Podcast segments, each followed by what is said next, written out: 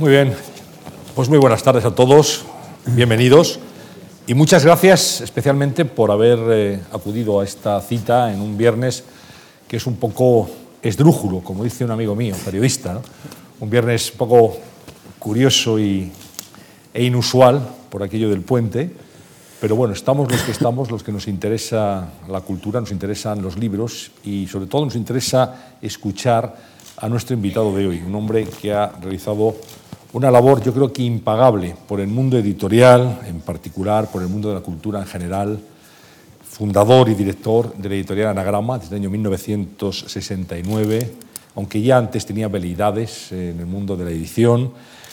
Muchos premios, podemos destacar algunos porque realmente la lista sería interminable, pero Premio Nacional a la Mejor Labor Editorial en el año 94, Premio Tardiat Argento como Mejor Editor Europeo en el 99, reconocido por supuesto, nuestro país, fuera de él, en América Latina. Acaba de llegar de la Feria del Libro de Guadalajara. Es un placer para nosotros tener hoy en conversaciones en la Fundación a Jorge Herralde. Jorge, ¿qué tal? Bienvenido.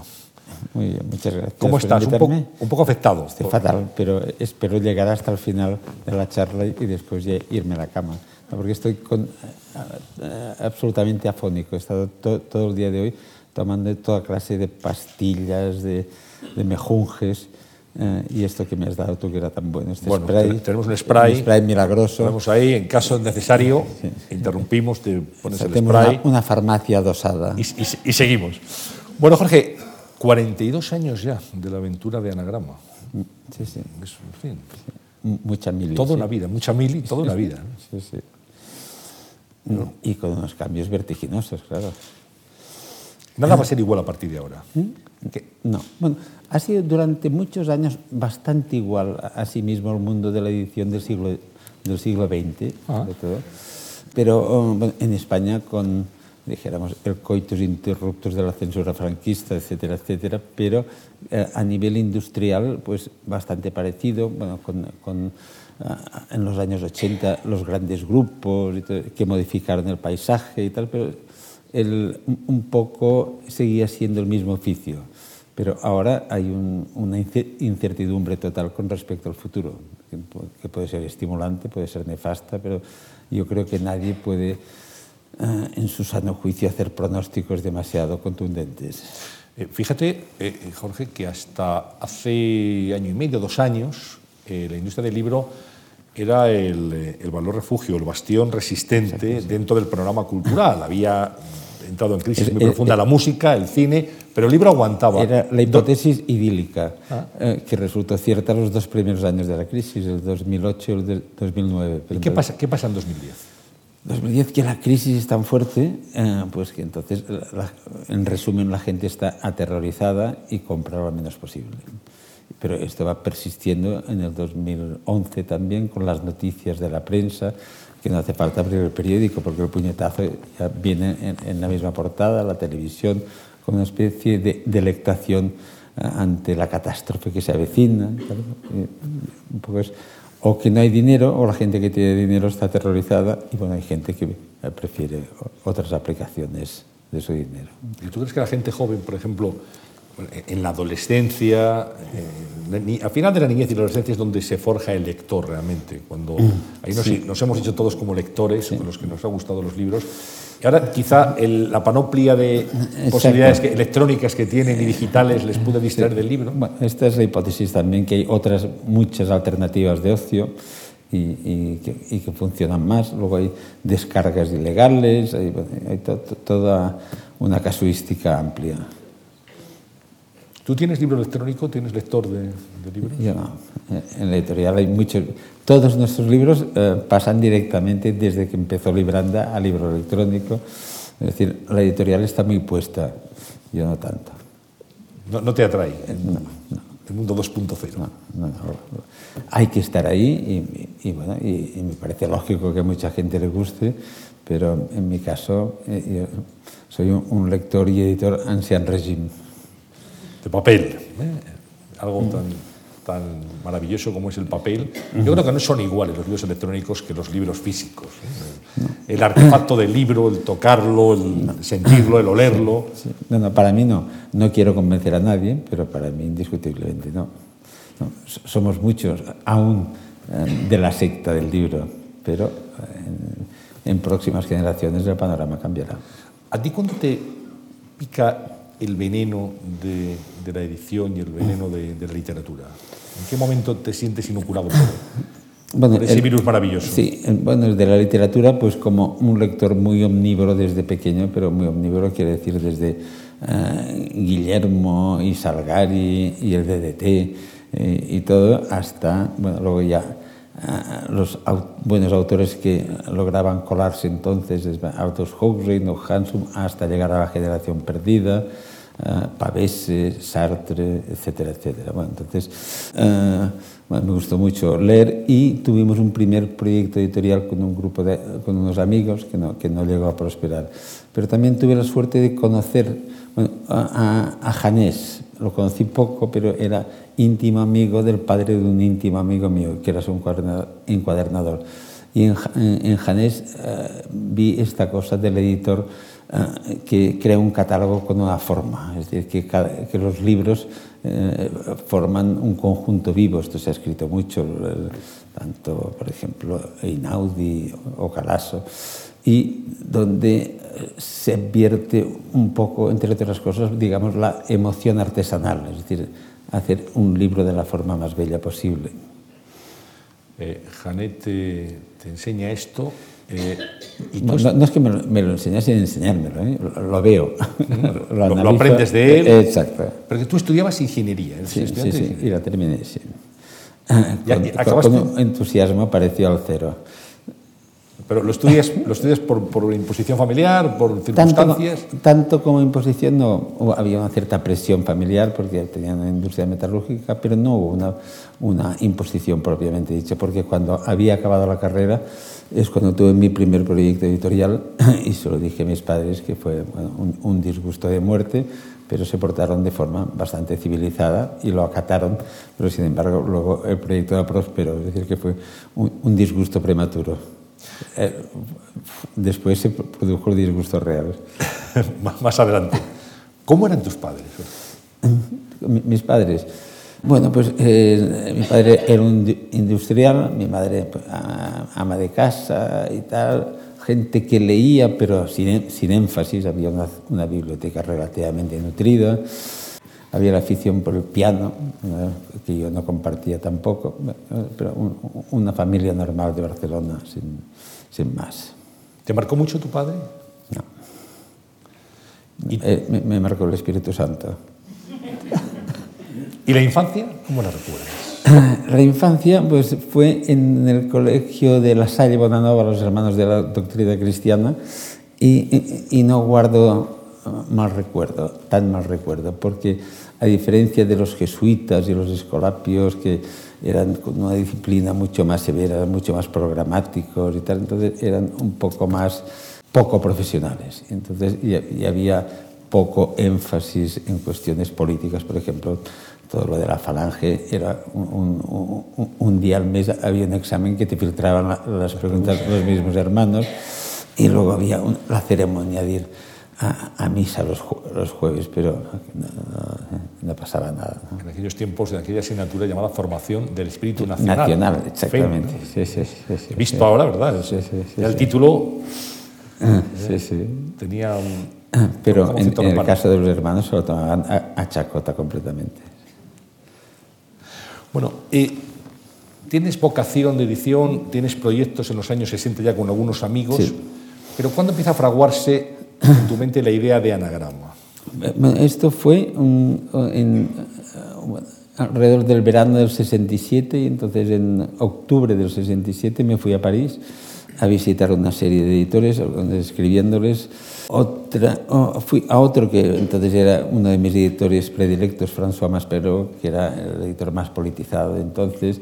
Entonces, eh, mi amiga Beatriz de Moura llevaba los derechos de autor de mi otra amiga Esther Tusquets, que era la editora de Lumen, y me, me hicieron una cartita diciendo este, el que lleva la carta es Jorge Herralde, que eh, serán no trepetimas, pero quizá en el futuro, etcétera, etcétera. Bueno, entonces estuve visitando a toda una serie de editores y que me acogieron todos con, con suma benevolencia, cosa que no es de, que no es de extrañar porque, digamos, el, el perfume de un, de un joven eh, futuro editor antifranquista, etcétera, etcétera, pues despertaba a, a, al menos cordialidad. Tú tenías claro que querías ser editor. Sí, sí, sí. Ah, pero aún sin editor, es decir, en mi primer proyecto yo me ocupaba de una colección de, liter de literatura que, por fortuna no, no, no, se realizó porque hubiera sido un desastre total económico, porque era, los dos primeros títulos era eh, el, de Musil, el, el, hombre sin atributos, y luego el de Gertrude Stein, autobiografía de Colocar dos libros en una editorial sin pedigrí es, ponerse a un fracaso rotundo. Pero esto, esto quedó empantanado. Y entonces, ya el, el, pero esto fue a principios de los 60, y en el 67 la censura se había aflojado en cierta manera, aunque era dura, gracias a la nueva ley de prensa, y entonces eh, bueno, yo participaba de aquellas fantasías redentoristas de la época y entonces eh, todos estábamos muy, impregnados desde la Revolución China, Revolución Cubana, el situacionismo francés, etcétera, etcétera. Y yo quería, entre otras cosas, eh, incorporar toda una serie de textos que estaban inéditos en España y en parte lo logré eh, en parte los prohibieron y en parte los secuestraron, que era otra modalidad más punitiva. Y muy en boga en aquella época, sí, ¿no? Sí, sí. ¿Cuál fue el primer libro que edita Anagrama, mira, de una forma casi simultánea tienen que salir tres colecciones.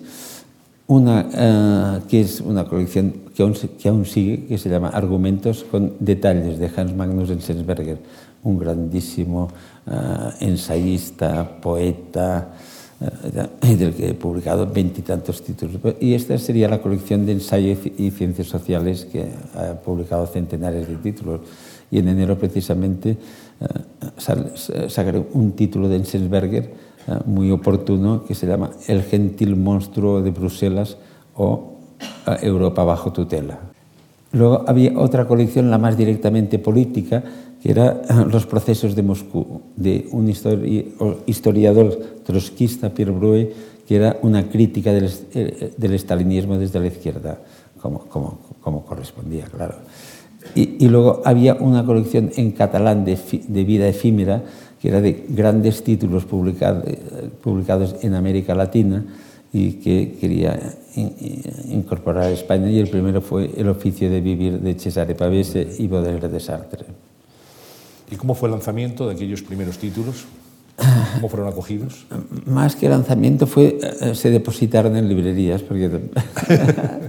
Así muy artesanal. Sí, pero bueno, de todas formas tuvieron un, una buena acogida enseguida, es, la verdad. Por ejemplo, en la Feria del Libro de, Madrid del 69 pues salió media página, de, creo que era de César Alonso de los Ríos en Triunfo, que esto ya era el marchamo de, de Calité, sobre detalles y sobre eh, un, un, libro sobre Laclos, el, el autor de la Liaison d'Algerès.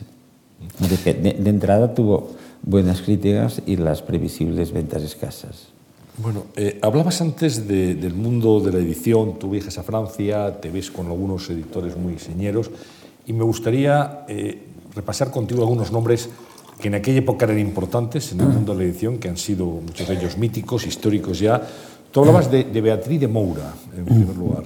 Me gustaría que, que, me hablaras de ella, que nos contaras qué significó Beatriz y cómo la has visto en su trayectoria profesional. Bueno, yo la conocí cuando ella estaba en, eh, precisamente con su cuñada, eh, que era Esther Tusquets, en, en Lumen, que Lumen era una, fue una excelente editorial algo opacada por el enorme brillo de Seix Barral y de Carlos Barral, pero en el catálogo de Palabra y el Tiempo pues están Celine y está Proust y está Joyce, y, pero a pesar de todo, pues el glamour uh, biblioteca breve disfrazaba un poco esto. Y entonces Beatriz empezó llevando los derechos de autor, pero siendo dos temperamentos fuertes y con vocaciones ambas de editora chocaron al cabo de dos años. Entonces, eh, con su hermano Óscar, el arquitecto, montaron Tusquets Editores, que empezaron simultáneamente Anagrama, casi creo que el mismo mes. Entonces, dibujando, eh, eh, que hacían dos colecciones que me gustaron muchísimo, que es lo, debo decir que es lo que más me ha gustado que ha hecho Tusquets Editores en toda su vida, que eran cuadernos ínfimos y cuadernos marginales. Uno, muy inteligentes, muy snobs, muy atrevidos, muy, muy singulares, en, con sobrecubiertas uh, doradas y plateadas. Fue todo un acierto. ¿Y Carlos Barral? Todo un personaje. Sí, fue todo un personaje. Aquí hay en el sentido más amplio de los presentes que, que, lo cono que, lo conocieron bien.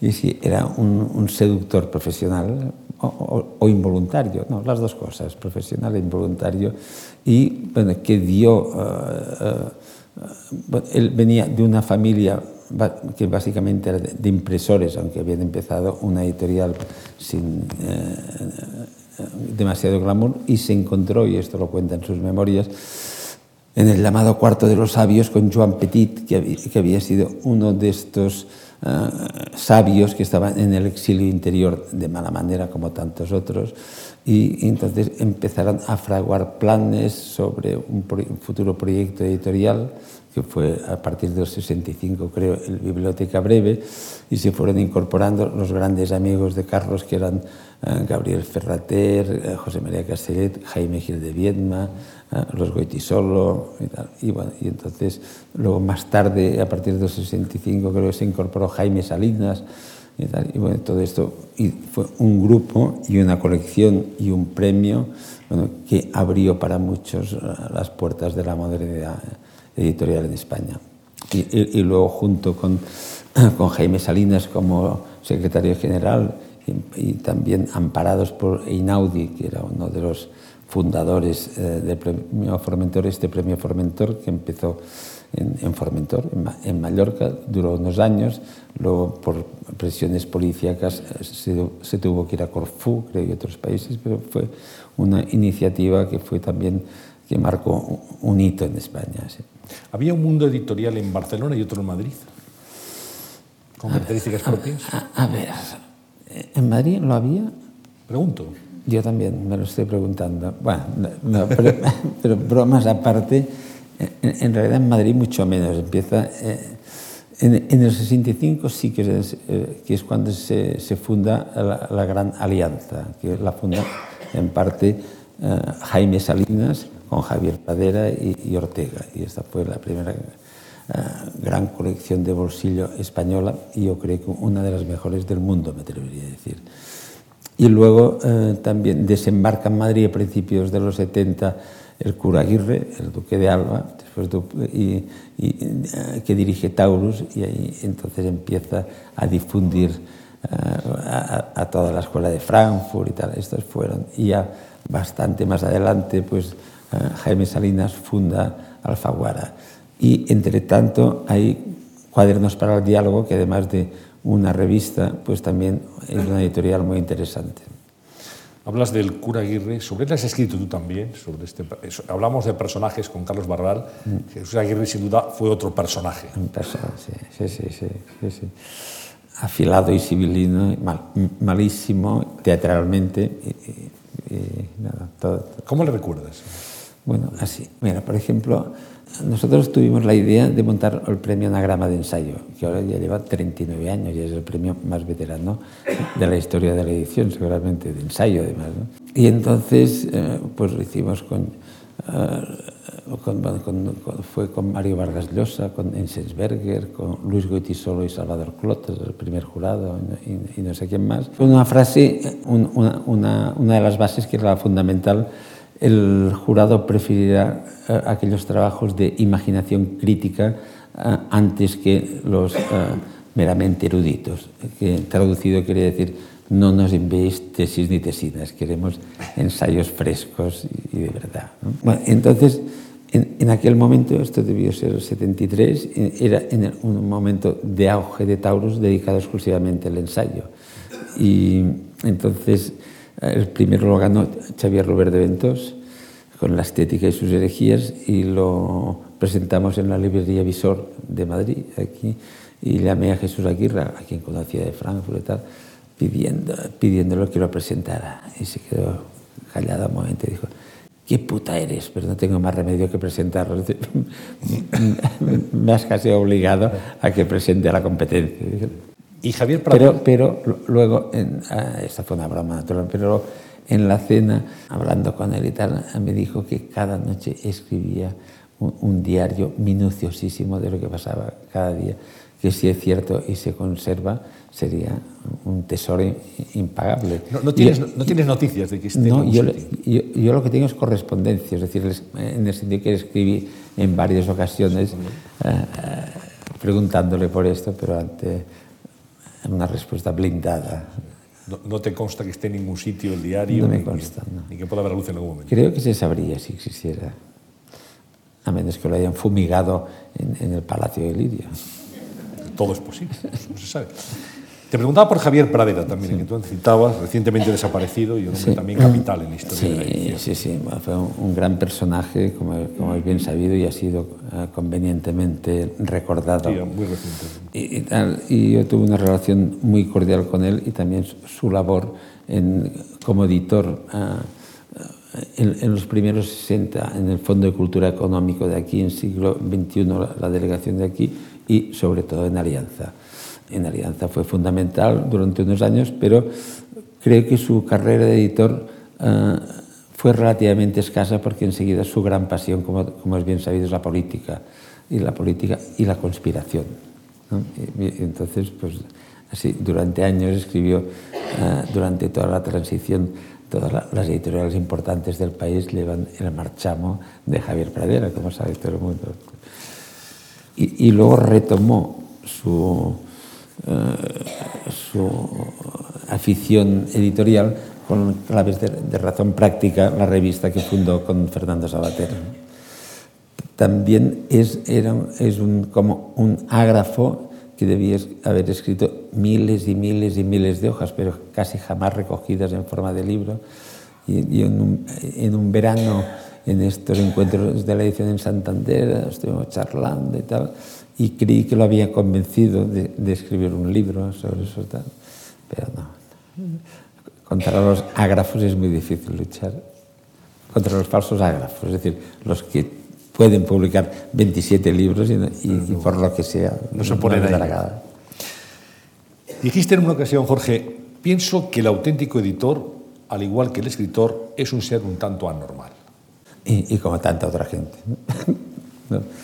Sí, bueno, porque es, es, un tipo de oficio que es bastante vampírico, es decir, que cuando te metes en él, eh, y, más, no cuando te encuentras metido, que es otra cosa, pero que también hay muchos eh, editores que provienen de mundos extrañísimos, incluso en grandes grupos, que de repente aterrizan en la edición y el virus de la edición ya eh, se les inocula, ya no abandonan jamás la edición, pero como en mi caso, que no estaba predestinado ni mucho menos a ser editor, pues el virus de la edición, un poco, uh, por poner uh, dos ejemplos, es decir, desde el shock del reconocimiento, de reconocer que estás ante un manuscrito de un autor desconocido, que es buenísimo, es, de, es, un, tipo, es un tipo de emoción lectora distinta a otras, muy fuerte.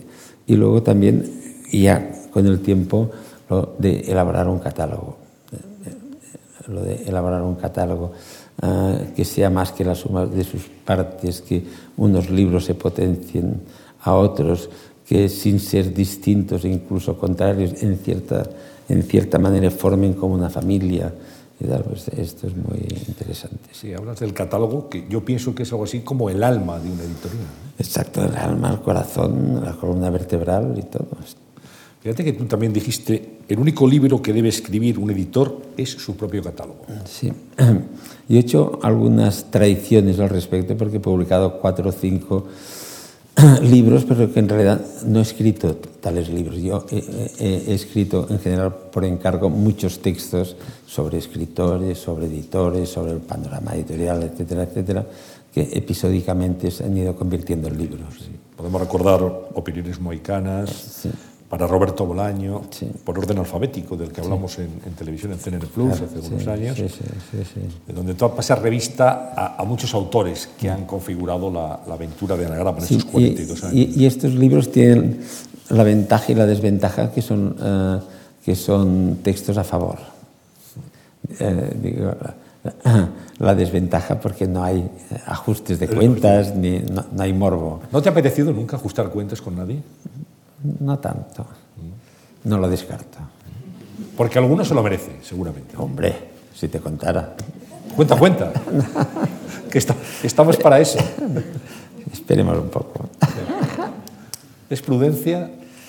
¿Educación? ¿Qué es? No, no, es el timing adecuado, creo. ¿Lo contarás algún día? En, algún caso sí. En algún caso será ineluctable y quizá, quizá letal. Bueno, ahora exagero mucho. No hablamos de nombres entonces. Bueno, los autores. ¿Cómo, cómo ve, por favor, cómo ve un editor al autor? El público conoce a la persona que ha escrito un libro que le gusta o unos libros que atesora en su biblioteca. Hay una visión en muchos casos del, del autor por su valía como un ser pues, pues especial pero en el trato diario, en el trato con ellos, en general, imagino que los autores que habrá de muchos, de diversos tipos, ¿no? Habrá gente encantadora y gente, gente soberbia y gente inaguantable incluso, pero ¿cómo, son los autores? Ah, bueno, una pregunta muy amplia, eh, pero yo con muchísimos autores he tenido la suerte de tener una relación muy buena y ser grandes amigos míos. ¿Se puede ser amigo del autor al que editas? Sí, sí, sí, se puede, se puede a menudo es inevitable con aquellos autores con los eh, que, con los que tienes más proximidad, donde vas publicando toda su obra y tal. Lo que pasa que la historia de la edición con los autores también está llena de desencuentros, es decir, porque si de, repente con un autor que lo has publicado tantísimos años y que sois muy amigos y todo va muy bien y recibe una tentación de estas que como en El Padrino no se pueden rechazar, pues, entonces... Eh, eh, hay el desencuentro que muchas veces pues uno lo acepta, incluso lo felicita y tal, pero esto no impide que esto eh, también, eh, al no haber ya el trato autor y editor y estar en otra escudería, por decirlo así, pues la amistad se resienta. ¿Tú has interpretado alguna de esas defecciones como una traición en algún caso? No, no, como, no, no, no. ¿O una deslealtad? No, tampoco, tampoco. Es, ceder a, una, a, una, tentación que quizá yo, yo mismo hubiera cedido en el caso de ser editor. Lo que pasa sí, ha sido un disgusto. Eh, lo que sí, eh, en, algunos casos, lo que puede esperar un editor es a unas ciertas maneras. Eh, es decir, una llamada telefónica previa, tal. Mira, te daré un ejemplo. Eh, dos ejemplos que no, han sido siempre seguidos, ni muchísimo menos. En el caso de Soledad Puertolas, eh, eh, le dije, me llama su agente y ella a la vez, las dos muy nerviosas cada una el teléfono, es que nos han dicho en Planeta que es muy posible que le den el premio y mira, nos gustaría venir a Barcelona para explicártelo porque ya sabes, tal y cual, no hace falta que me expliquéis nada pues si le dan el premio, pues felicita a Soledad y me llama Soledad y ya está. Y, le dieron en efecto el premio porque cuando se lo dice así es, que ya el, veredicto está claro y bueno, con Soledad hemos seguido siendo muy amigos y al cabo de un par de libros eh, regresó a Anagrama y así sigue. Y otro muy similar, el premio Planeta es, es muy tentador también. Eh, el caso de Álvaro Pombo me llama, que, que somos muy amigos de muchos años Ah, Jorge, pensarás que son cosas de viejo, pero es que los eh, escritores no tenemos seguridad social ni nada y tal, y, tal, pero bueno, yo quiero ganar al planeta, porque además esta era una obsesión suya de mucho más jóvenes, de, estos... Y, dijo, ah, pues, ¿y, cómo está? Bueno, pues hablé con José Manuel, él me dijo que no me lo podía asegurar, naturalmente, pero que me, me ofreció un anticipo enorme y, ha fichado por él y tal. Y digo, bueno, eh, al menos que lo ganes, que, además del dinero, porque que no te pase como a Juan Benet, que se presentó a pecho descubierto una vez y quedó finalista. Es decir, entonces, ni premio ni, ni dinero. Hablas de Álvaro Pombo, es, es, un personaje fascinante. Sí, sí, sí, sí, sí, sí, Todo un personaje. Y un conversador infatigable. Sí, sí, sí. sí, sí. Pues pues fíjate, sí. No, y de, una, de un gran talento y muy especial también, muy especial, eh, incluso ya por la forma de escribir, que escribe fantásticamente bien, pero escribe sobre muchas cosas y tal, como muy ajenas a la, a la, mayoría de los mortales y de los escritores, también con un uso del hiperbatón muy exagerado, muy exagerado, muy peculiar suyo no le gusta nada la promoción, excepto en el planeta, que sí que le encantó, pero ir a, hacer redes, ¿eh? hacer connections con, grupitos y cantar, y en, el extranjero para traducciones no había manera. Una vez lo arrastré a, a, París, otra a Londres, pero no, no, no estaba en su elemento, era muy solitario. Y al ser tan difícil eh, de traducir, es un escritor, para mí, uno de los mejores escritores que, vivos que hay en España y que no ha acabado de triunfar en el extranjero, esto por, en parte por, por estas razones que te he dicho. Bueno, pues Álvaro Pombo ha querido estar esta tarde con nosotros y vamos a, a escuchar dos preguntas que te dije. Bueno, Jorge, aquí estamos. Yo soy un, aquí estamos. Yo soy un joven reportero de veintitantos años y tú eres un editor maduro que a, quien yo mm, temblorosamente, pero con gran entusiasmo, voy a hacer unas preguntas. Eh, te voy a hacer dos preguntas, porque yo fui en una época ese joven tembloroso y tú fuiste el editor maduro. Ahora los dos tenemos más años, pero seguimos siendo jóvenes y maduros a la vez. Bien, la primera pregunta es,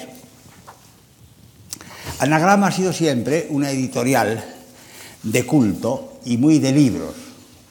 O sea que el libro, el objeto libro, es muy importante. La editorial Anagrama ha producido muchos. Eh, ¿Cómo sobrevivirá Anagrama a la era electrónica? Una segunda pregunta. Una editorial que ha sacado a la luz a tantos jóvenes autores, entre los cuales me cuento yo mismo, que gané el primer premio eh, anagrama de, de, narrativa en el año 83, que era joven entonces, digamos, so to speak, so to speak. ¿Cómo eh, ¿Qué va a pasar ahora con la crisis económica? ¿Crees que ahora con la crisis editorial se han acabado las oportunidades para los jóvenes escritores? Bueno, pues son las dos preguntas que te deja Álvaro Pombo. Eh, ¿Cómo sobrevivirá Estas Anagrama preguntas tan originales, estoy planteándome el apocalipsis. No sobrevivirá. Nada, ni anagrama, como no ha sobrevivido el imperio de los hititas, ni nada. Es, eh, es muy difícil hacer predicciones sobre este cambio de paradigma en que estamos viviendo tecnológico y, nadie las hace. Es decir, más bien la gente está eh, algo aterrada en, el circuito eh, de la edición. Salió un artículo muy interesante en el Guardian hace unos, un par de meses donde decía, entre otras cosas apocalípticas, que en 15 años solo habrían dos editoriales en el mundo, que serían Amazon y Google. Todos los grandes imperios, randoms, planetas y todo, colapsados. Mm, ahora no se puede decir que eh, son tiempos inciertos y arduos, solo se puede decir esto.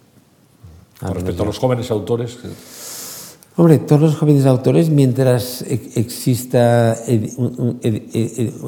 mientras exista la edición literaria, pues tendrán su lugar. Es decir, nosotros seguimos apostando por jóvenes autores. Ahora, por ejemplo, en los últimos tiempos, pues hemos apostado por el chileno Alejandro Zambra, la mexicana Guadalupe Nettel, Juan Carlos Villalobos, otro mexicano, autores de primerísima calidad literaria, aunque, y que uh, los tres han tenido un casi mayor acogida internacional de traducciones que en sus respectivos países y que en España. Pero, curioso, ¿eh? ¿eh? Sí, sí, sí, muy curioso. Sí, sobre todo el caso de Zambra, tiene tres novelas cortas y treinta y tantas traducciones, una salvajada. Pero bueno, uh, depende de las editoriales. Pero bueno, uh, y, mi vocación de editor precisamente es apostar por los jóvenes escritores o nuevos escritores, sean o no jóvenes, hacer lo que se llama política de autor, ir siguiendo a un autor a lo largo de su vida y luego el rescate de clásicos de nuestro tiempo negligidos o que están ya fuera del alcance. Y esta, bueno, es, eh, es mi visión de la tarea de editor, pero es la mía y de muchísimos más editores. Y ahora en España estamos asistiendo que, a pesar de todas eh, estas voces agoreras, han salido muchas jóvenes editoriales precisamente muy literarias. Yo diría muy condenadas a ser muy literarias, porque es la única manera de eh, enseguida tener un perfil propio y así conquistar su pequeño núcleo de seguidores. Un escritor joven, porque tú apostaste desde un primer momento, es Andrés Barba. Por ejemplo. Él sí. fue finalista del premio Arralde en 2001. Sí. La hermana de Katia por su primer libro. Sí, en... una novela excelente, excelente.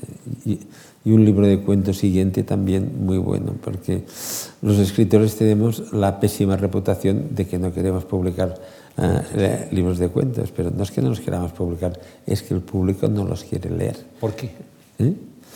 Bueno, uh, no sé. Uh, existe la teoría de que ahora que el tiempo está más fragmentado y estos relatos más cortos y tal, menos tiempo, yo creo que esto es falso. Es decir, que un buen cuento eh, eh, tienes que leerlo con suma atención, palabra por palabra. No te puedes saltar nada, porque si no ya pierde el sentido en los cuentos realmente buenos.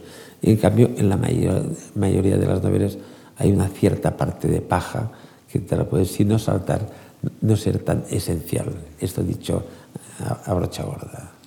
Pues Andrés Barba también ha querido lanzarte preguntas en, en, esta tarde, aquí en la Fundación Juan March. Vamos a escucharlo. Bueno, Jorge, aquí me tienes eh, hablando de ti. Han venido a casa. Eh, eh, bueno, yo, siempre es, es, es complicado eh, hablar así de pronto sobre cómo ha sido nuestra relación todo este tiempo. Y a veces también es complicado hacer entender a la gente eh, el tamaño y, el, y, la naturaleza de editor que eres. Yo siempre suelo hablar, y sabes que soy muy pornófilo, de Hugh Hefner, cuyo gran, gran secreto fue eh, conseguir que, que, todo el mundo deseara las mujeres que él deseaba. Yo creo que tú has hecho algo parecido eh, con tu editorial y has conseguido que todo el mundo desee a los autores que tú publicas. Eh, yo te quería preguntar, aprovechando que me dan pie, ¿cuál es eh, y si existe tu catálogo sentimental de anagrama? Mi catálogo sentimental no sé exactamente qué quiere decir. Aquí no será las, las novelas o los ensayos de anagrama que a ti, digamos, los, más, los, los que no he editado. No, me imagino los de los tuyos. Dentro de tu catálogo, me imagino, es como he entendido la pregunta, de... Los de mi corazón son absolutamente todos, que es la obligación ética que tiene que decir un editor. No, no, no puede y, dicho, marcar preferencia. y dicho esto, éticamente correcto, ¿qué libros, qué autores, qué títulos favoritos son los que te han llegado más por alguna circunstancia? Bueno, el momento de su edición, lo difícil que fue.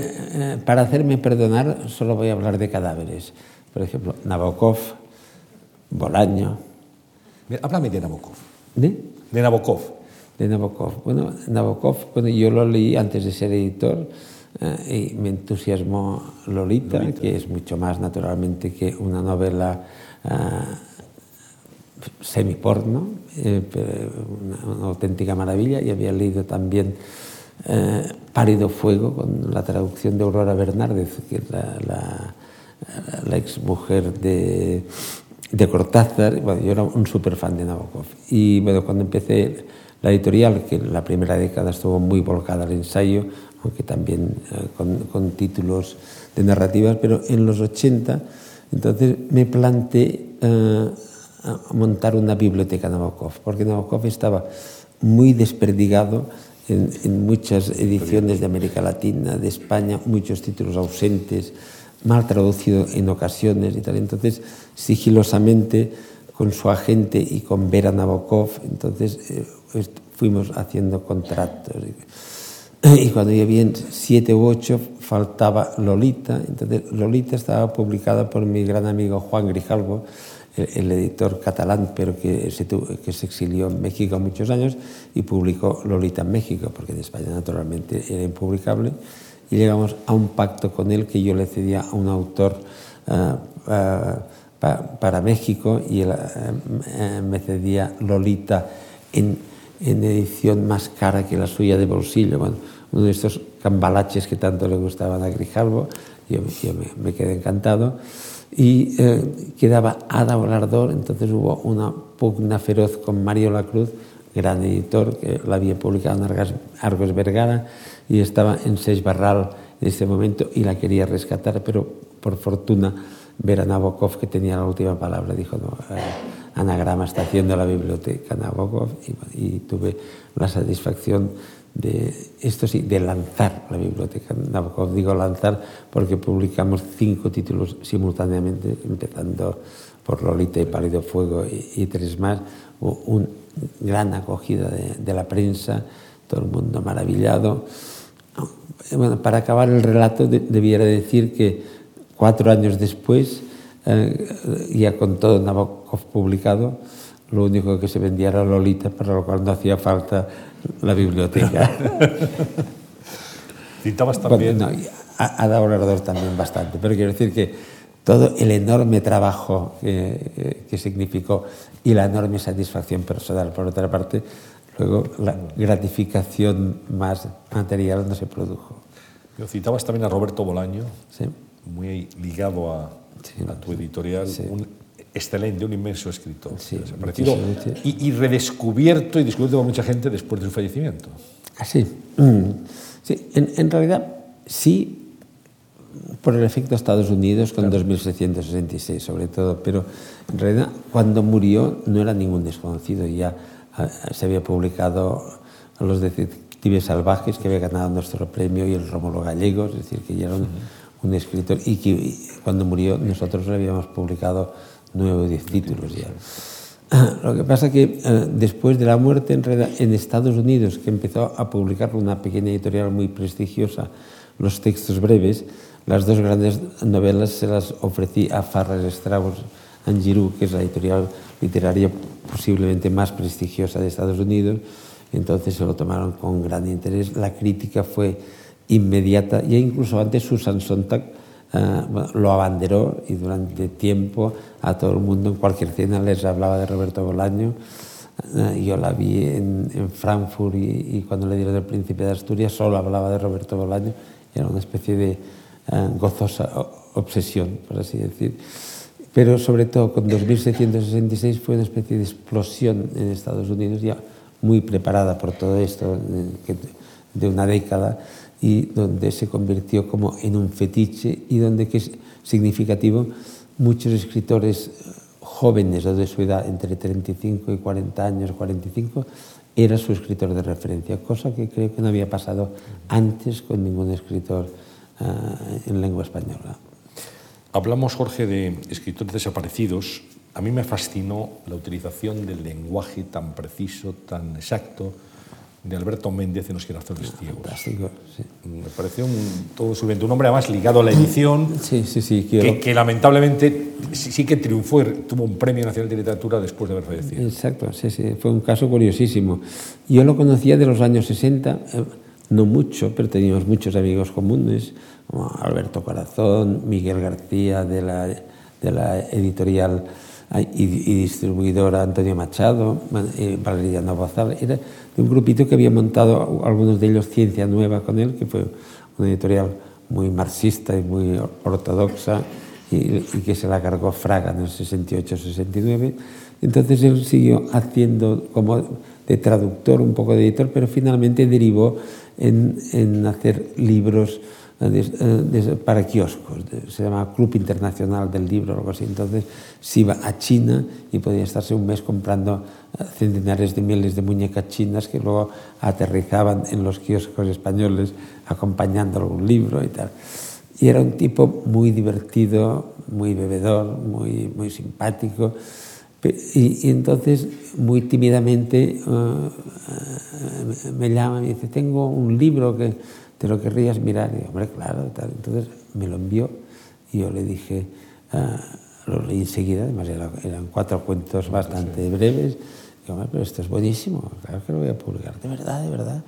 Y me escribió una carta, espero que no te vayas a arruinar con este libro, imagínate. Y, y bueno, y entonces hicimos una presentación en Madrid y que estuvieran todos sus amigos, los que he mencionado y tal, y algunos no se creían que era tan bueno porque jugaba como la contra. Eh, nadie sospechaba que detrás de aquel aspecto un poco como de pájaro loco y despendolado, pues tenía esta fuerza literaria y esta profundidad y tal. aún, vio en vida el, primer triunfo, un premio eh, de cuentos eh, que se daba cerca de Murcia, que después ya lleva siete o ocho con muy buenos escritores, y, lo, ganó, lo ganó en vida, pero ya con un cáncer, y murió poco después, y póstumamente ganó el premio de la crítica y el nacional de narrativa, y fue adoptado primero por los libreros, pero también por profesores de instituto y tal, y, bueno, y es un, uno de los mayores longsellers de la historia de Anagrama. Sí, me parece un libro excepcional y también eh, en el New Yorker salió uno de los cuentos, que ya es la máxima consagración internacional, etcétera, etcétera. Hablando de autores de, anagrama, algunos fallecidos, otros vivos y con libro casi cada año y que es un heraldo también de, tu editorial, José Antonio Marina, que no podía venir hoy porque no está en Madrid. Pero bueno, el ensayo que ha llegado a muchísima gente. muchísima gente, sí, sí, sí. sí. Eh, eh, empezó con elogio y refutación del ingenio, que me envió también así como muy tímidamente, claro, él no había publicado. Había escrito mucho, pero no había publicado nada, estaba metido, como decía, inventando berzas y, en cosas... y gallinas, y bautizando gallinas en su huerto. Cultivando tomates. Y tomates, y toda clase de cosas. Me envió este libro que me gustó mucho y, ganó por unanimidad el premio Anagrama de Ensayo y después, cosa también bastante inaudita, el premio de la crítica sin conocer absolutamente a nadie del milieu, porque estaba como fuera. Enseguida aprendió los usos y costumbres y ahora está muy dentro y lo conoce todo el mundo, porque además no ha parado de publicar, es auténtico. Cada año. Al menos un libro para anagrama, él dice, quiero ser el autor con más libros publicados en anagrama y es el número dos. Se están peleando, por así decir, Ensensberger, precisamente, y él. Éxitos de anagrama que llegaron a mucha gente. Tom Wolf, por ejemplo. Tom Wolf, sí. Yo de Tom Wolf, que a mí me parecía un talento tremendo como periodista, yo le publiqué bueno, muchos de sus uh, éxitos, que eran La izquierda exquisita y Mamá Wandel para choques, que era una sátira de la Gois Divine, dijéramos, de, de, de, Nueva York, luego las dos sátiras sobre el mundo de la pintura y el, mundo de la arquitectura, que es la palabra pintada y quien tema ojos feroz, uno sobre los astronautas, eh, lo que hay que tener, que es genial, absolutamente. En general, debo decir, con, con escasas ventas, pero en cambio con un prestigio crítico tremendo. Entonces publicó la primera novela, La hoguera de las vanidades, y la publicamos nosotros con un éxito inmenso, inmenso. Después pasó esto de, la tentación de los agentes, y entonces uh, Tom Wolfe quería uh, pasar de, vivir en, en, un triplex a vivir en un chateau Entonces encargó a su agente que hiciera una subasta con su nueva novela. Fue bastante divertido, para mí bastante cabreante, pero objetivamente divertido. En la feria de Frankfurt su agente iba diciendo, bueno, Tom Wolfe no tiene ni título, ni ha escrito una línea, ni plazo de entrega, pero quiere tanto. Entonces, una cantidad absolutamente aberrante, que se lo quedó un, gran grupo Ediciones B en España. Yo hablé con Roger Strauss, que era el, el, del uh, Farrar Strauss en Giroud, que lo había publicado todo también, y le dije, Roger, ¿cómo está la situación contigo? Porque conmigo, de momento, pide una cantidad absolutamente imposible. Dice, pues conmigo pasó lo mismo, tanto es así que eh, lo llamé y dije, ya sabes que tu agente está pidiendo tal cantidad. Y él dijo, sí, Roger, lo sé, y espero que te lo lleves tú. ya te las apañarás, paga. Pero lo pudo apalancar con una edición de bolsillo y finalmente eh, lo publicó. Sin embargo, esta novela de Tomov tardó 8 o 10 años en publicarla, tuvo dos infartos eh, durante el trayecto y fue bastante fracaso, igual que las dos novelas siguientes. Y no, no llegó a alcanzar ya para nada la, no, ni mucho menos, la popularidad de la hoguera de las Lo cual no me apenó muchísimo. No, me imagino. ¿Fue muy atrevido en su momento editar a Charles Bukowski? Bukowski, bueno, a mí no me lo pareció, me pareció lo más normal, lo más normal del mundo. Esta lo publiqué creo que en el 76, que era la época recién muerto, muerto Franco. Sí. Muerto Franco, donde en España y quizá sobre todo en Barcelona, aquellos cuatro, aquellos cuatro o cinco años eran años del disparate total con Copy, con Ocaña y tal, una, dijéramos, muy libertaria y, desenfadada y atrevida y tal. Bueno, yo, yo, lo descubrí, bueno, lo descubrí, me, eh, estuve en la City Likes Books, la famosa librería editorial de, de la generación Beat, entonces lo, habían publicado dos, dos libros suyos y me, y me los dieron, los empecé a leer en el avión y dije, bueno, esto me parece que hay que publicarlo. Y, y se ha convertido, fue curioso también porque cuando salió, pues eh, salieron muy buenas críticas de gente joven y tal, y luego de repente sale un texto tonante de Umbral diciendo, titulado Bukowski, llego del verano y todo el mundo está hablando de Bukowski. ¿Por qué? Entonces una diatriba tremenda. Pero esto no frenó el culto, por fortuna, e incluso años después, antes de morirse, hizo un artículo con, retractándose. A favor de, sí, y tal.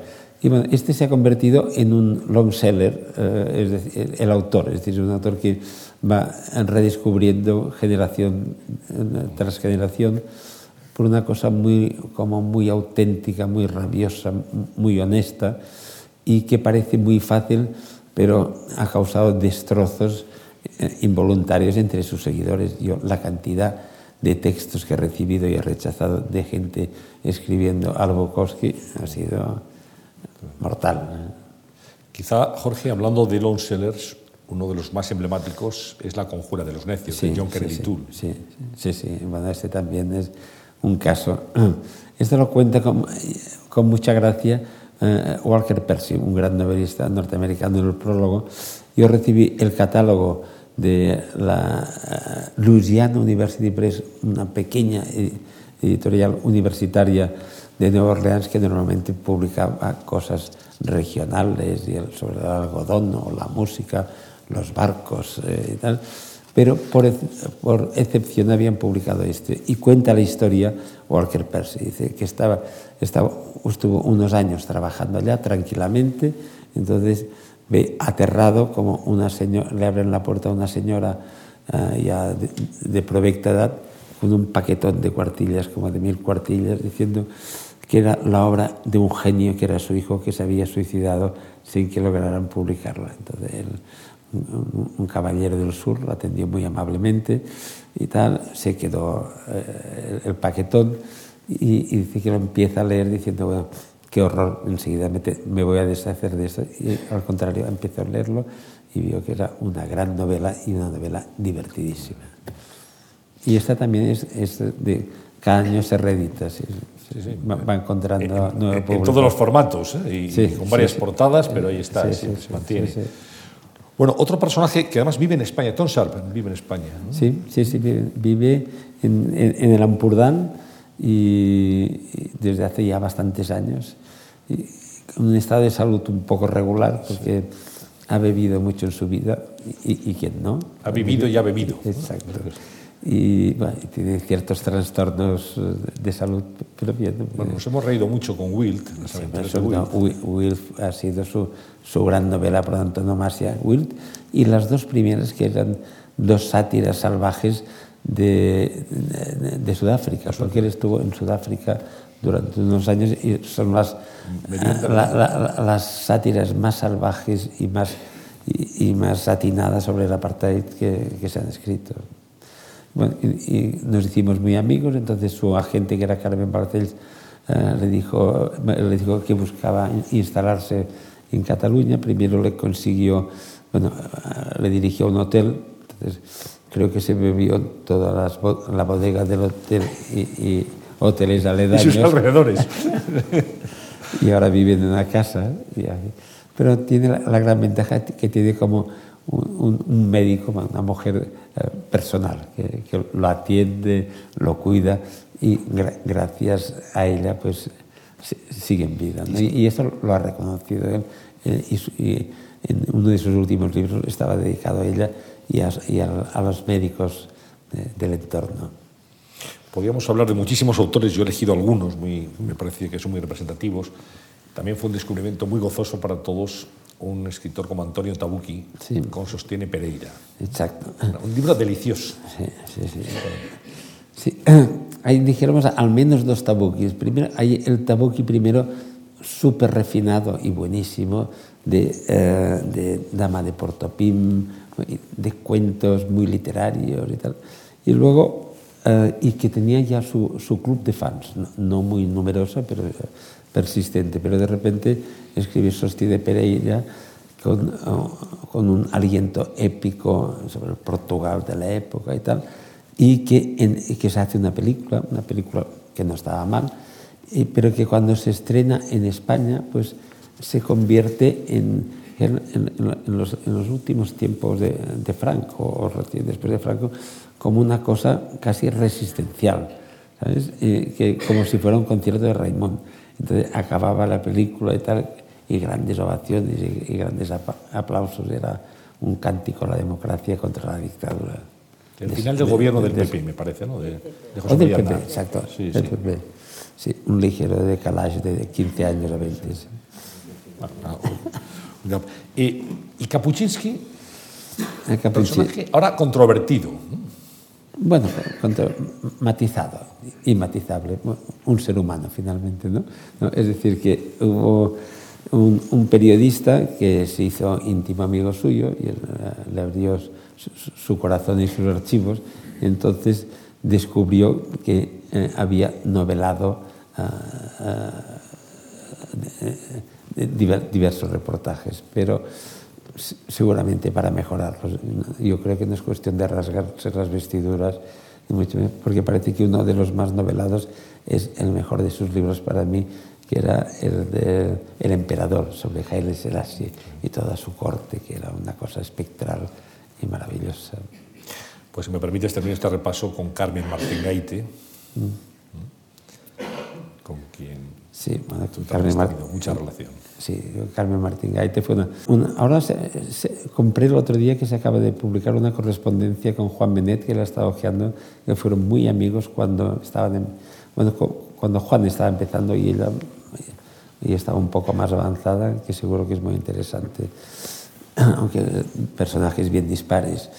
Y bueno, yo la conocí y bueno, la conocía ya de los años 70, pero ya, ya estaba en destino y tal, pero con todo el grupo de, de, escritores madrileños nos veíamos en la Feria del Libro de Madrid y habíamos simpatizado y tal, pero sin intenciones editoriales por mi parte. Y, pero entonces, un, un año, y precisamente fue en casa, en la fiesta que daba Miguel García Sánchez, enfrente de Visor, y entonces eh, estaba obsesionada escribiendo una, un libro, Los usos amorosos de la posguerra española.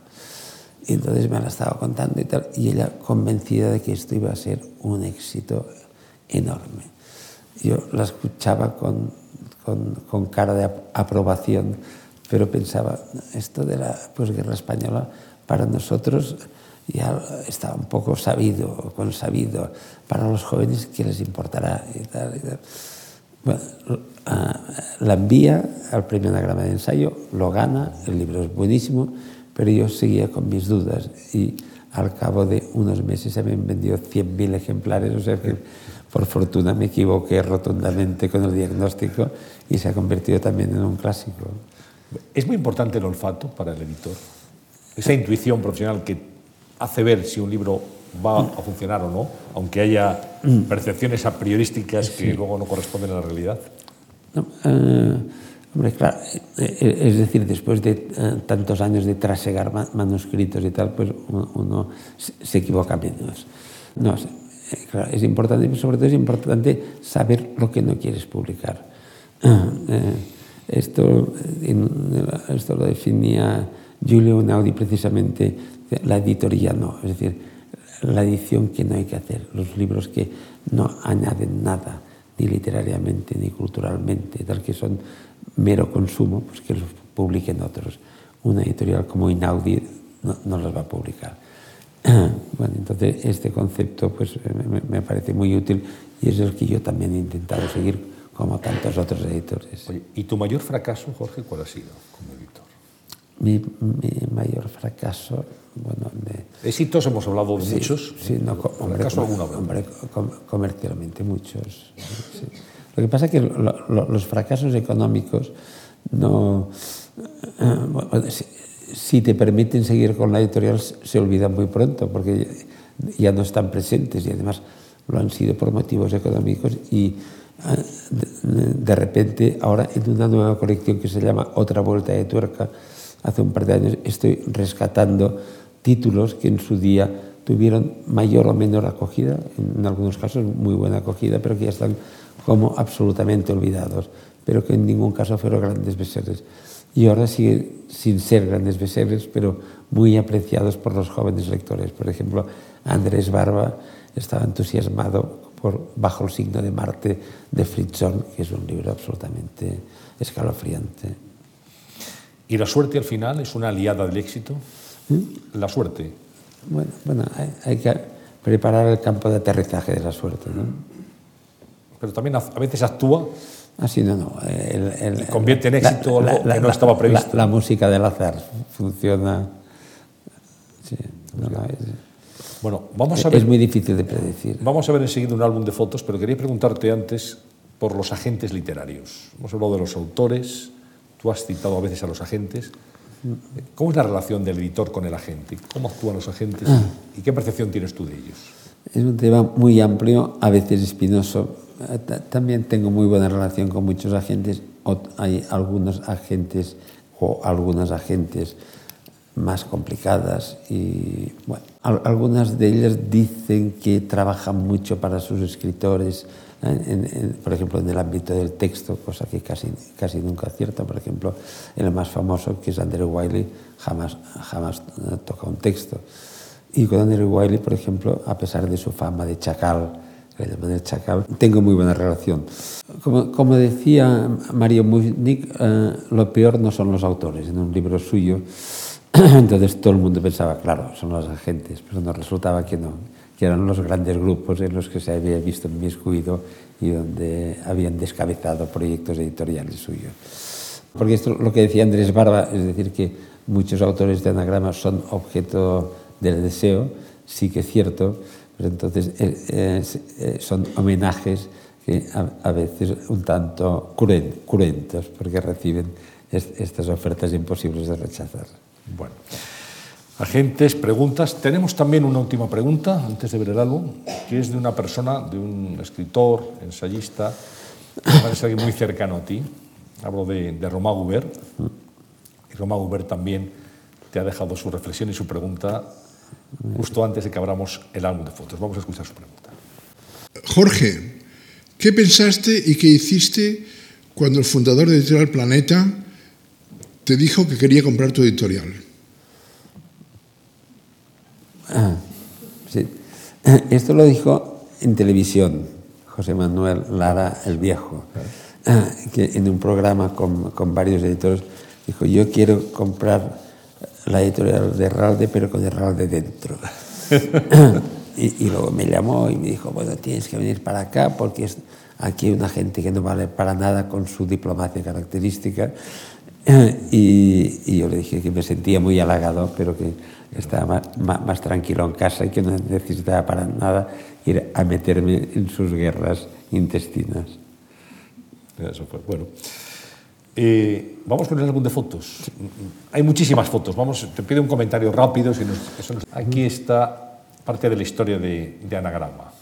Sí, esta es la primera, la primera reunión eh, de los editores de Enlace con la que había ganado el premio a la vendedora de Santiago que había trabajado mejor. Y mira aquí nos ven a Carlos Barral, Pedro Altares, a Paco Fortuño, Alfonso Carlos Comín, Cuyás, yo, eh, eh, Beatriz de Moura, Esther Tusquets y ay, de Cuadernos para el Diálogo. Bueno, ya sabéis quién es. Pasamos a página. Eh, bueno, esto es cuando un grupo de, de, de ultras de, teóricamente no controlados uh, incendió el almacén de distribuciones de enlace, que es este grupo de ocho editoriales que montamos una distribuidora y nos causó unos daños cuantiosísimos, como se puede observar. ¿Otra?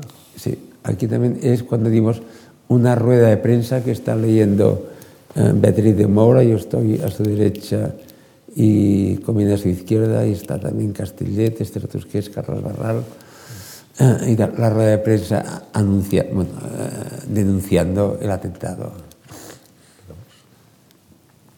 Este fue un, un, invento que fue muy simpático, pero duró solo un año, una especie de un premio internacional de editores entre editores, éramos todos de la misma cuerda, más bien izquierdosa, y que era Christian Bourgois, después gran amigo, Klaus Wagenbach, eh, Esnua Becasis portuguesa, Inge Feltrinelli, John Calder, este soy yo, y Van Genim.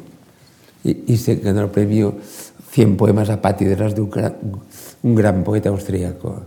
Y esto es en la fiesta cuando aterrizó Rodi Ibérico por fin en España, en el 77 creo. Estamos aquí con Pepe Martínez, que es el, el, el, el galán de la, del día, con Carlos Barral y conmigo. Esta es la, la, fiesta de los 10 años de Anagrama, con Beatriz, yo, Inge Feltrinelli y Klaus Wagenbach. Aquí con Luis García Berlanga y con una prometedora escritora llamada Susana Estrada. Susana Estrada. esta, bueno, Patricia Heismick en su primer viaje a España, en San Sebastián, Pombo, en, en, nuestro primer premio de novela, con Juan Cueto, Juan que fue guardador del premio, Álvaro Pombo, con, con, un chaleco que le viene algo estrecho. Sí, un poquito estrecho. Esto creo que fueron los 25 años de la Feltrinelli y que estamos reunidos todo un grupo de editores internacionales. Está, por ejemplo, Antoine Garimar, naturalmente Inge, con sus aspavientos, Wagenbach, Julio Unaudi, Cristian Bourgois, Tony López de la Madrid. Todo el mundo de la edición. ¿no? Sí. Aquí con Harold Brodsky en, en, Nueva York, con eh, un jovencísimo Brett Easton. Sí, sí, sí. Una gran promesa en aquel momento, ¿no? Sí. Yo publiqué sus dos primeros libros, Menos que Cero, que me gustó muchísimo, y Las reglas de la atracción. Esto con, en un viaje por Estados Unidos con Grace Pelly, una autora de obras casa, pero muy sólida. Yo publiqué sus tres libros de cuentos y que vivía como una vieja hippie en medio del campo. Aquí con Tom Wolfe. Impecable. A, a, en su casa antes del desencuentro. Vestía así en su casa y todo, ¿no? Se ponía ese traje sí, blanco. Sí, sí, sí, el traje blanco, hasta para, para dormir, el pijama debía ser blanco. Sí. Este, bueno. el, el, el, año que ganó Vicente Molina sí. pues es, bueno, está el trío de grandes amigos, Javier Marías, Félix de Azúa, Vicente Murina Foix y el patriarca, el joven patriarca Álvaro Pombo. Con Carmen Martín Gaite. A Carmen Martín Gaite cantando en la feria de Frankfurt.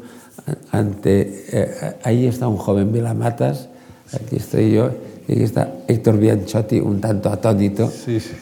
y Beatriz de Moura. Pasamos. Eh, esto con los 25, la fiesta de los 25 años de anagrama. Este, muchos de los autores asistentes. Josefina de Coa Está Josefina está- y todos los sí, asistentes. sí, aquí con, con Carmiña Enselsberger ahí en la punta, Y Álvaro Pombo. y Josefina Artecoa. Álvaro Pombo es omnipresente ¿eh? en el álbum. Pasamos página. Mira, aquí está Josefina Artecoa, Tom Sharp, precisamente, Marina, Lali asesinando un, un pastel Sí, sí. y yo. Y esto también, una fiesta en el Botánico de Madrid también para los 10 años, donde aparece Chirves con, con bigote, cosa un poco atípica, y Justo Navarro. Esta es la ministra en el premio de, de- de edición. Ah, esto en Suecia, cuando le dieron el premio Nobel a Oe. que solo había un libro publicado en España que lo habíamos publicado nosotros. Esto fue eh, para conmemorar los 25 premios de anagrama de ensayo. Y aquí están prácticamente todos los ganadores y están Soledad Puertolas, eh, voy a nombrar solo a las féminas, Soledad Puertolas, Carmen Riera y Carmen Martín Gaite, y los miembros del jurado, entre ellos Román Gubernay. Aquí, el día del premio de Bolaño con Sergio Pitol, gran amigo mío. Ah, Aquí en el premio Targa d'Argento con Inge Feltrinelli y Hugo Claus, perenne candidato al premio Nobel, que al final murió sin que se lo dieran. Pero esto, una celebración un tanto exótica de los 30 años de anagrama en el jardín de los Maclejos, que él es Christopher Maclejos, que es un editor y cucla nuestra scout, y aquí estaba reunido toda una serie de escritores que eh, nos decían si la foto estaba trucada, porque eh, parecía imposible que Martin Amis y Julian Barnes, que acababan de pelearse a muerte, aparecieran juntos en la misma foto. Y está Grafan Swift. Ishiguro, Bikram Seth, Kureishi. Ahí están todos.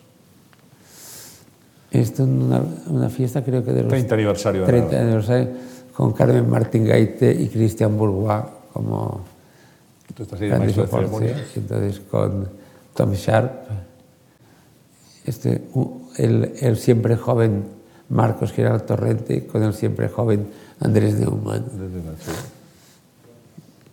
Aquí con Martín Gaite y Barico en este premio que dan en Santiago, el premio Ar- Arcebispo San Clemente, que lo han ganado no sé cuántos autores de anagrama. Aquí en, en México, en la presentación de algún libro, pues aquí está toda la tribu, con Juan Villoro, Federico Campbell, está, Mario Villatín, Sergio Pitol, eh, Tito Monterroso. eh. Esto también. Félix de Azúa con un recién ganador del premio, Luis Magriña. Aquí, esto es en, en Santander, en un curso sobre la edición que me tocó dirigir a mí y que, que lo hice internacional. Invité a muchos editores internacionales literarios, muchos independientes y otros de grandes grupos. Bueno, está eh, Polo Chochevsky, está Morgan Entrekin, está Olivier Cohen y está Roberto Calasso y su esposa. Todos morenos. Esto sí es un, este aparatoso montaje. Un homenaje. sí, esto es un homenaje anual que se da en Guadalajara a un editor y me toca a mí este año. ¿Te sentiste cómodo en el homenaje? ¿Eh? ¿Te sentiste cómodo? Hombre, es que en Guadalajara es, es todo, muy, informal y con mucho tequila. es más fácil. Aquí con Pierre Michon, grandísimo escritor, grandísimo escritor y grandísimo alcohólico. Eh, eh, Esto eh, con Christopher MacLeod y yo, y centrados Bolaño y Vilamatas, que éramos sus editores. Una, de las últimas fotos. Aquí con Paul Oster, en casa con Siri Hosted y su hija, Sophie Oster, ahora bastante famosa también como cantante. Con Kapuscinski cuando le dieron el premio Príncipe de Asturias y su agente. Cuando le dimos el premio de novela a Alan Paul con, con Cueto y Salvador Clotas. Bueno, este Antonio Tabucchi con su, eh, con su traductor al griego, que además es editor. Este con Ricardo Piglia y Alan Pauls en Buenos Aires. Aquí cuando ganó el premio Juan Villoro, y aquí está Esther Tusqués, que fue miembro del jurado mucho tiempo y el finalista. Esto cuando le dieron el príncipe de Asturias a Claudio Magris, y que está Lali, la esposa de, eh, de Magris, eh, y luego está Valeria Bergali de Minúscula, la editorial de Minúscula, una editorial excelente, y, y Luis Izquierda. Y esto, sí, en Italia, en, con la inconfundible Ike Feltrinelli en un premio. Esto es una exposición como histórica de fotos y, portadas y cosas de anagrama que se dio en la Feria de Bilbao hace ya 10 o 15 años. Y esto mi gran amigo Cristian Bourgois me, me condecora como, como comendador de las artes y las letras, que suena muy pomposo. Aquí con Sergio Pitol, que acaba de recibir el premio Cervantes con Klaus Wagenbach y su esposa Susana. Gran info de la Universidad Alcalá de Henares. Aquí, el, año que ganaron el premio Príncipe de Asturias, Almodóvar y, Oster, en el Teatro Jovellanos de Gijón se hizo un acto lleno a rebosar, que si hay un incendio no se salva a nadie, ¿verdad? y que fue muy divertido. ¿Qué tal con Paul Oster, tu relación? Muy buena, muy buena, sí. Esta, es con eh, es una foto chilena con nuestra jefa de prensa en Chile, Giovanna Escarmeta, y con la joven gran promesa chilena Alejandra Zambra. Aquí con el gran escritor que murió hace un par de años, Carlos Monsiváis, en la terraza del Museo del Estanquillo eh, de Arte Popular, en su museo personal, bueno, eh, su colección personal expuesta en este museo que se hizo expresamente para él que para cualquiera que vaya a México se lo recomiendo calurosamente. Está en una zona muy céntrica, ah, al lado de la catedral. Esto en Berlín, en el Cervantes, con Enzensberger, a quien he aludido en tantas ocasiones. Aquí con Rafa Chirves, para mí uno de los grandísimos autores españoles. Esto eh, en una librería muy bonita de la Rosario Castellanos del Fondo de Cultura Económica en México con un grupo de amigos. Aquí eh, eh, con Ricardo Sada, un gran autor eh, mexicano que fue premiado este año, y con Iván Taís, el finalista. Aquí es, con Oliver Sacks, Oliver Sacks en Nueva York, en su, casa de Nueva York, que hacía años que no lo veíamos. Esto de, también. Así, esto es en la celebración de los 40 años de anagrama en el Instituto Cervantes de Nueva York y que estamos ahí con el director y Paul Oster y Siri, Sada. Eduardo, Eduardo Así con Amelina Tom. Aquí en la fiesta de los 40 años en Barcelona eh, con todo el grupo de editores a quienes invitamos. Esto, un momento más, más nocturno. Sí. Aquí también están McEwan, Martin Emis y el periodista John Lee Anderson. Esto, otra fiesta, y ya van no sé cuántas, de los 40 años de anagrama. Hay que celebrarlo. Eh, eh, sí, no 40 para, años no, no paramos. 40 años. ¿eh? Después estuve un año sin asistir a ningún acto por los días. Tenías el pacho. Exhausto. Y esto fue bueno, en, en, en Guadalajara. Muy bien. Bueno, pues al terminar les preguntamos siempre, les pedimos a nuestros invitados de las conversaciones en la Fundación Juan Mar tres propuestas, Jorge, para mejorar la sociedad. ¿Pero esto lo preguntáis, lo preguntáis en serio? Lo preguntamos en serio. Incluso lo recogemos y lo, lo editaremos, lo publicaremos algún día. Qué, qué horror. No, no.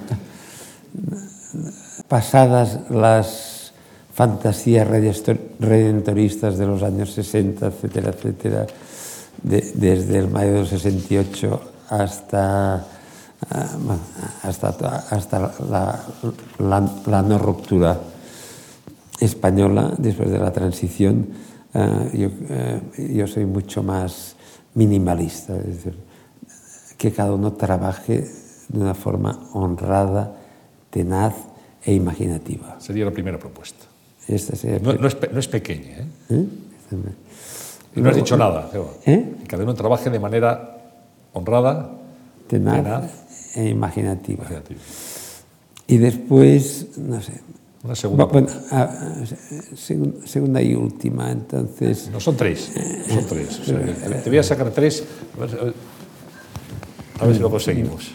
Bueno, aquí, aquí, en este país, como hemos habido dos grave, gravísimos problemas centenarios de la democracia y la convivencia, han sido la presencia del ejército y de la iglesia en, en nuestro país. Entonces, por fortuna, a, a partir de los años 80, el, este papel del ejército quedó notoriamente desactivado para alivio de muchos. En cambio, el papel de la Iglesia, el, el, papel temporal de la Iglesia es una cosa a revisar urgentemente y así que es el mismo grado de utopía calenturienta que la de los años 60. Y la tercera y última. Es que la tercera ya, ya se me ha acabado la cuerda. Soy un pobre lisiado. No, has, hablado del, has hablado del trabajo. Has hablado de la influencia de la Iglesia. Yeah. ¿Cuál sería una propuesta que tu juicio sería fundamental para mejorar esta sociedad en? Uh, bueno, una gremial, que los jóvenes editores no se desanimen ante estas turbulencias y que sigan esta, esta, esta toma del testigo que están haciendo con respecto a generaciones anteriores. Bueno, pues ahí quedan esas tres propuestas para mejorar la sociedad. Aquí queda esta conversación. Hemos estado bueno, hora y media justa y no has precisado todavía de, ¿eh? del de, la, de, de, la, de la droga. Te lo vamos a administrar. Jorge, muchísimas gracias. Gracias especialmente por, por este esfuerzo que has hecho, a pesar de, de, tu voz y de tu afección gripal. Creo que es la vida. Eh, Corda editó un libro, eh, publicó un libro en Estados Unidos que se llama Editar la vida. ¿no? Bueno, pues yo creo que tú has editado la vida, nos has hecho felices con tus libros, con los libros de anagrama, hemos aprendido mucho en ellos has hecho una apuesta valiente. Llevas 42 años, tus 42 primeros años, y celebraremos muchos más, como las fotografías de fiesta que, que hemos visto. Y estaremos aquí para contarlos, si tú quieres. Muchas gracias y mucha suerte. Gracias. Gracias. gracias. Bueno, sí, Muchas gracias. Milagroso.